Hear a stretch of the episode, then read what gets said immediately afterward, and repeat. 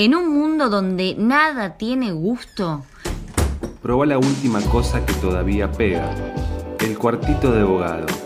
Libros, libros, y, libros. Lo demás, son palabras. Son palabras. Son palabras.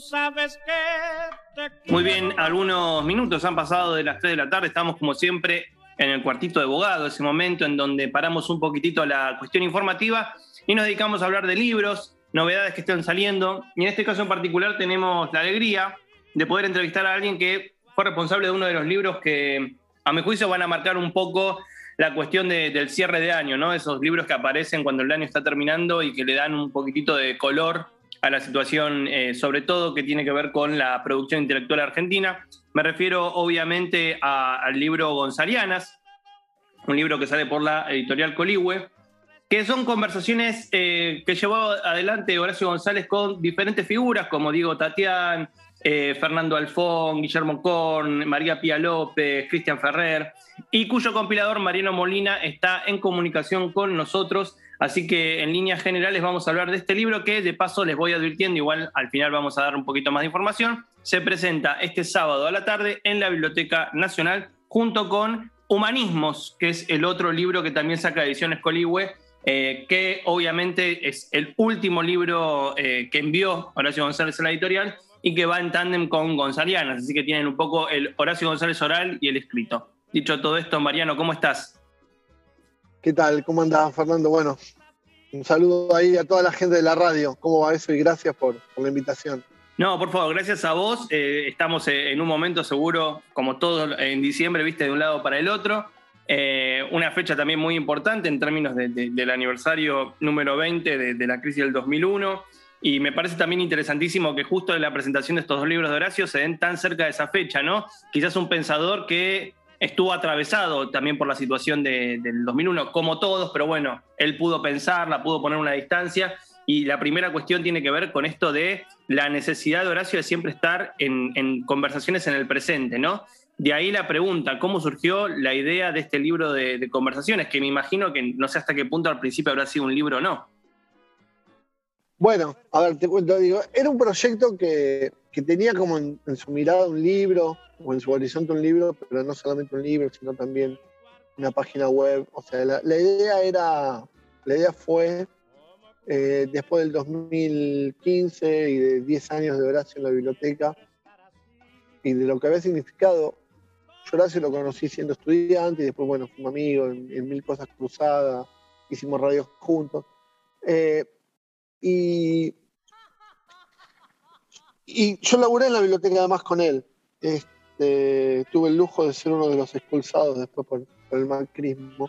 Y lo que sucedió fue esto, que la sensación que yo tenía con Horacio, que es un gran conversador, una gran persona que le encanta la conversación, la discusión, el debate, era que en los últimos tiempos Horacio no lo había podido tener, porque se habían cruzado dos cosas importantes, algunos problemas de salud que él había tenido, pero fundamentalmente viste que la gestión política y la gestión en los términos de González, porque me parece que también está bueno recalcarlo, que es que le dedicó tiempo y cuerpo, o sea, salud y, presencia mucha a la gestión de la Biblioteca Nacional, a la enorme gestión de la Biblioteca Nacional, hacía que siempre yo tenía la sensación que me pasaba a mí, pero conversaba con otros amigos y amigas, Horacio siempre estaba como medio, siempre no se terminaba en la reunión, estaba las corridas, este, por ahí nos veíamos, charlábamos, algún día comíamos juntos, pero este, siempre había muchas otras actividades, ¿no? Lo que tiene que ver con la gestión pública. Y la idea era como recuperar esa experiencia, digo, ese Horacio, che, Horacio, ahora que ya no estás en la biblioteca, sentémonos a charlar. Claro. Hay mil cosas que nos quedaron pendientes para charlar. Este, y entonces en ese sentémonos a charlar, sentémonos a conversar, fue como una apuesta de sentémonos en serio. Eh, y, bueno, fue pergeneando la, idea, este, la conversé en su momento antes de proponérselo a Horacio con Pía, que es como una especie de, siempre, es como una hermanita mayor al cual uno siempre va a consultarle cosas, a ver qué le parece, cómo lo está pensando. Y, y cuando hablo con Horacio, lo que le planteé fue, cuando nos juntamos, nos juntamos, no hay tiempo. Juntemos no, de hecho la mayoría de los encuentros se hicieron días sábados, este, porque la idea era precisamente esa. Nos juntamos los sábados a charlar, a conversar. Yo había elegido como uno o dos temas como, como disparadores, ¿no? De, lo que me parecía que tenía que ver eh, con la persona con la cual Horacio dialogaba o con las personas, pero a su vez también de, de lo que eran este, los gustos, la- las cosas que le gustaba a Horacio, todos los, los diversos caminos por los que Horacio andaba. Y ahí nos juntábamos, nos juntábamos en su casa, este, poníamos un grabador, preparábamos un mate, este, voy a compartir el mate todavía, este, y, y- y nos juntábamos a charlar y a conversar. Y fue con e- eso, y, y hubo una cosa, creo que, que muy importante, porque es como un- siempre es como un gran debate que habíamos tenido. Yo estudié en la carrera de comunicación en la UBA, de ahí lo conozco Horacio, que lo incluye Horacio, que lo incluye Cristian Ferrer, que es que la técnica o los artefactos no nos impidan este, conmovernos o disfrutar de- del tiempo y del espacio, ¿no?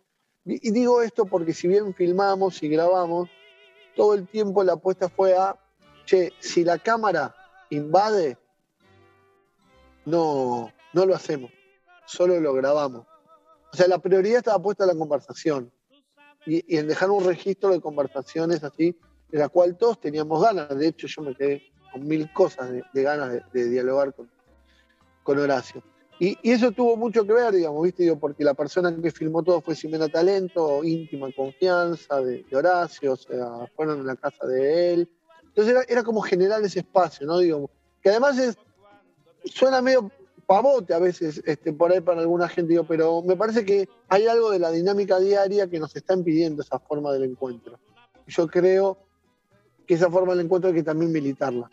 También fue como una especie de militancia por esas formas de, de encuentro, de diálogos y de intercambio. Sí, en el libro se nota mucho eso porque justamente si uno lo revisa, cada capítulo sería un recorte de una conversación. Empieza con una conversación con Diego Tatián y termina con una conversación con Diego Tatián, lo cual después me va a llevar a otra pregunta, pero en el medio está conversando con Guillermo Korn y Javier Trimboli, con María Pía López, eh, y cada, en cada encuentro el tema de la conversación es uno en particular. Hay una muy linda con Mauricio Cartún. A lo que voy es que el libro recorre ¿no? todo un amplio abanico de temas eh, y después de esto que me decís, de estas conversaciones medio como, bueno, sentémonos a charlar, ¿cómo fue después decir, bueno, vamos a organizar esto por temas o cómo fue el orden de temas? Pensando ya, esto va a quedar en un libro y, tiene que tener algún tipo de recorte para que, para que vaya hacia adelante la forma, ¿no? Claro. Bueno, ahí digo, lo que sucedió fue que el primer recorte se termina en, el, en diciembre del 2019, hace dos años, y que fue la última con Diego Tatián.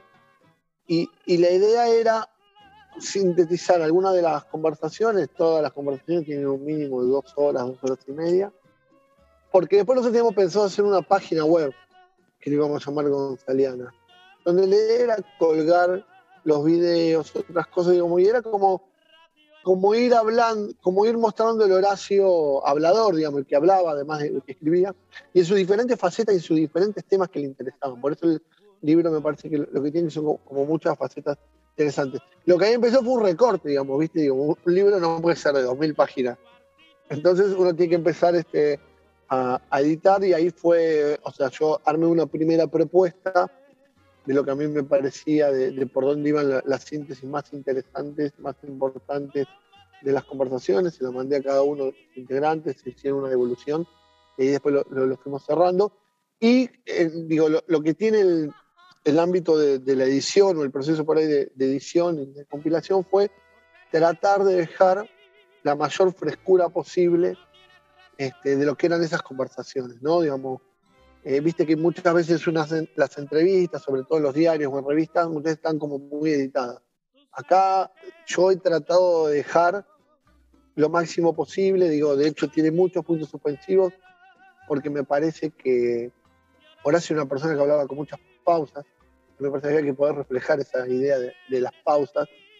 Eh, y, tratar de, como de mantener eso, o tiene muchos diálogos cortitos, ¿no? que me parece que también son los que hacen y le dan este color a, este, a las conversaciones. No siempre, porque si no queda como una especie de preguntas-respuestas, y en realidad hay muchas veces que son como conversaciones cortitas que van acotando, tuk, tuk, tuk, tuk, tuk, y eso también lo dejamos porque me parecía que hacían como la frescura.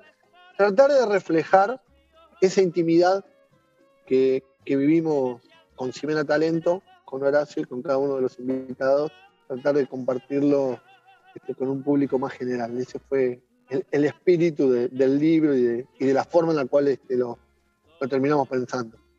Bueno, el libro, como vos bien decías, estaba también marcado por eh, un Horacio que ya había abandonado la gestión pública después de, su retiro de la Biblioteca Nacional. Y es muy interesante porque en el libro, ya hablando como lector, ¿no? Eh, lo que más me interesó fue e-, ese Horacio que por ahí contaba cosas de, de que, del día a día, de, de, lo que uno podría llamar hasta la chismografía, ¿no? La cosa que, que se sabe que pasó, pero por ahí él nunca lo había mencionado y me pareció buenísima esa parte cuando él deja la biblioteca y tiene como ese, ese primer acercamiento con Abeluto, esa conversación acerca de quién va a venir y demás. Digo, eh, en esa soltura de la cuestión de Horacio y más allá de los temas intelectuales que trata, ¿qué, qué, se, qué sentís vos que se puede encontrar en el libro de, de, del Horacio más cotidiano, ¿no? del más biográfico, del tipo que vivió y por ahí tuvo que conversar con tal, pasarla con tal otro y, ahora está diciendo, bueno, y pasó esto? Yo creo que digo, lo, lo, que se puede encontrar en el libro es, digo, tiene mucho de eso, tiene muchas experiencias de Horacio en diferentes lugares del país y tiene un capítulo muy lindo sobre Brasil. Que fue sí, hermoso. Ese es el otro capítulo que me encantó. De, de su exilio, ¿no? Eh, pero me parece que lo que se puede encontrar es con un Horacio que era el Horacio, el que le gustaba conversar, el que contaba anécdotas y el que también muchas veces estaba influido por el día a día. Me acuerdo que uno de los días creo que fue en la, en la, por eso también le pusimos las fechas. ¿No? Digo, porque, a ver, por ejemplo, no es que vos decís, Horacio González habla de Rosina. Entonces, claro. es como una especie de clase. No, no, no, no. Es una conversación. Le pusimos las fechas y todo eso para, para poder encuadrarlo. Porque, por ejemplo, en la charla con, los, con la gente de La Plata, con Fernando Alfón, este, Esteban Rodríguez, creo que fue el día que se murió Urte, el director de teatro, o en esos días. Entonces, y él arranca conmovido por eso. Y, y, por ahí no tenía mucho que ver, si uno se pone a pensar lo de Ure, con el, el tema que habíamos impulsado para hablar en, en, una primera medida. Claro. Pero está, pero, pero, tenía que estar. No me parece que tiene mucho de ese Horacio, que te hablaba de un tema, pero que también el día a día todo el tiempo estaba permeado. ¿no? Digo que yo en el medio se hizo la presentación del libro de Cristina. Claro, sí. Hay, hay, hay cosas que, que cruzan la presentación del libro de Cristina me parece que, que, que, está como esa frescura, ¿no? O sea, y un poco lo, que vos decías, está el Horacio que escribe y está el Horacio que habla, y, un poco también es este, quizás un, una suerte de intento de reivindicación de, algo que, a mí siempre me, dolió muchísimo y, y, que fue y que me parece que habla de, la pobreza de, un sector del, del periodismo y de la cultura argentina y también de la política, Horacio muchas veces fue como muy bastardeado, ninguneado por su forma de escribir o por su forma de hablar. Este, y a mí me parecía que eso lo entiendo como chicana política, porque, porque es parte de, la lógica de la política, pero me parece que era de una pobreza porque esa chicana o, este, o esas bromas impedían conocer a un intelectual que para mí fue el intelectual más importante que, que tuvo la Argentina por lo menos en los últimos 15 o 20 años, por lo menos en nuestra generación. Estoy convencido, digo, este, que, que, fue el intelectual más importante que tuvimos, el que más marcó, este, y, y, que fue un intelectual no en los términos de, de la intelectualidad clásica, no ganó un premio Cervantes, claro. nunca fue postulado para el premio Nobel, ni para, digo, y no publicaba en las grandes este, editoriales, este, bueno, las grandes corporaciones, ya podemos decir, de, de editoriales pero sin embargo era un tipo que tenía una presencia en la vida política permanente, que te podía estar hablando de, de Borges eh, un día seguido, que podía estar hablando y discutiendo en el sindicato de maestros o de la guerrilleros, que podía estar repartiendo volantes en calle corriente en una elección en la ciudad de Buenos Aires, o podía estar gestionando una institución pública como la biblioteca, ¿no? y, y podía influir o seguir pensando sobre el presente. Eso para mí lo convierte en un personaje excepcional. O sea, tiene, tiene la, erudición o, es lo, suficientemente erudito para discutir con Vargas Llosa o, con cualquier otra persona y a su vez este, tiene la, posibilidad de, después poder estar en una esquina conversando con, con cualquier persona o gestionando una biblioteca nacional. Sí, totalmente, y eso, eso me parece que queda muy en evidencia en el libro, eh, porque está eso, ¿no? En, una misma conversación pasa de, contar la anécdota a reflexionar acerca de, algún pensador o algo que, leyó. Eh, me gustó muchísimo que hayas mencionado a Rosichner porque me parece que es una presencia muy fuerte en el libro, lo cual marca un acercamiento muy interesante entre esos dos intelectuales que él mismo reconoce que estaban en un momento en veredas opuestas, ¿no? o, mejor dicho, transitando caminos en paralelo. Exacto, sí, y además porque a mí me parece que Horacio siempre tuvo la gran virtud, digo, lo, que tuvimos, o sea, con Horacio no había dicotomía posible, ¿entendés? O sea, siempre la cosa era más compleja y me parece que esa cosa compleja que él planteaba, en realidad son todas las capas que, uno va teniendo en la vida. Este, y entonces él, digo, él, planteaba, o sea, digo que no había dicotomía por esto mismo, digo, porque eh, no era una cosa buena la otra. Este, qué sé yo. Eh, yo lo, he charlado, también laburo de docente, lo, he charlado mucho tiempo con compañeros docentes míos, digo, qué sé yo, nosotros nos criamos en el Sarmiento, en, el revisionismo a Sarmiento, ¿no? y en el Sarmiento hablando de la sangre de los indios, esa frase famosa. Sarmiento era mucho más, y, y, cómo conocer que era mucho más, y bueno, por ahí tiene que venir una persona como Horacio González, que venía del peronismo y con una sensibilidad popular enorme para decir, che, pará, Sarmiento tal cosa, che, Borges tal otra, che, tal pensador lo mismo, Rosigner, sí, bueno, es un antiperonista, pero su antiperonismo no lo inhibe de haber hecho grandes obras o grandes aportes este, al pensamiento argentino, ¿no? al pensamiento social argentino, ni siquiera a un sector partidario. Me parece que Horacio ahí fue como, era un antidogmático total, aunque tenía posiciones políticas como muy definidas, era un antidogmático, me parece que un poco este, también ese era el, espíritu con el, que se hizo el libro, ¿viste? poder mostrar que Horacio de todos sacaba algo interesante. Para aquellos que tengan ganas de, participar de la presentación, los invitamos este sábado a la tarde, más o menos alrededor de las 4, eh, en la explanada principal de la Biblioteca Nacional. Se va a estar presentando Gonzalianas, Conversaciones sin Apuro, cuyo compilador está comunicado con nosotros, Marino Molina, y también eh, Humanismo, Impugnación y Resistencia, Cuadernos Olvidados en Viejos Pupitres, ese es el título completo, que es el último libro de Horacio. Lo recomiendo mucho porque eh, es el otro costado de Horacio, ¿no? el, Horacio que escribe, que justamente en esto en cuadernos pone muy por delante el hecho de la escritura eh, a veces impulsiva, ¿no? La anotación, el borrador, pero al mismo tiempo esa especie de pastilla de reflexión, ¿no? Ese momento de suspenso y de pensar.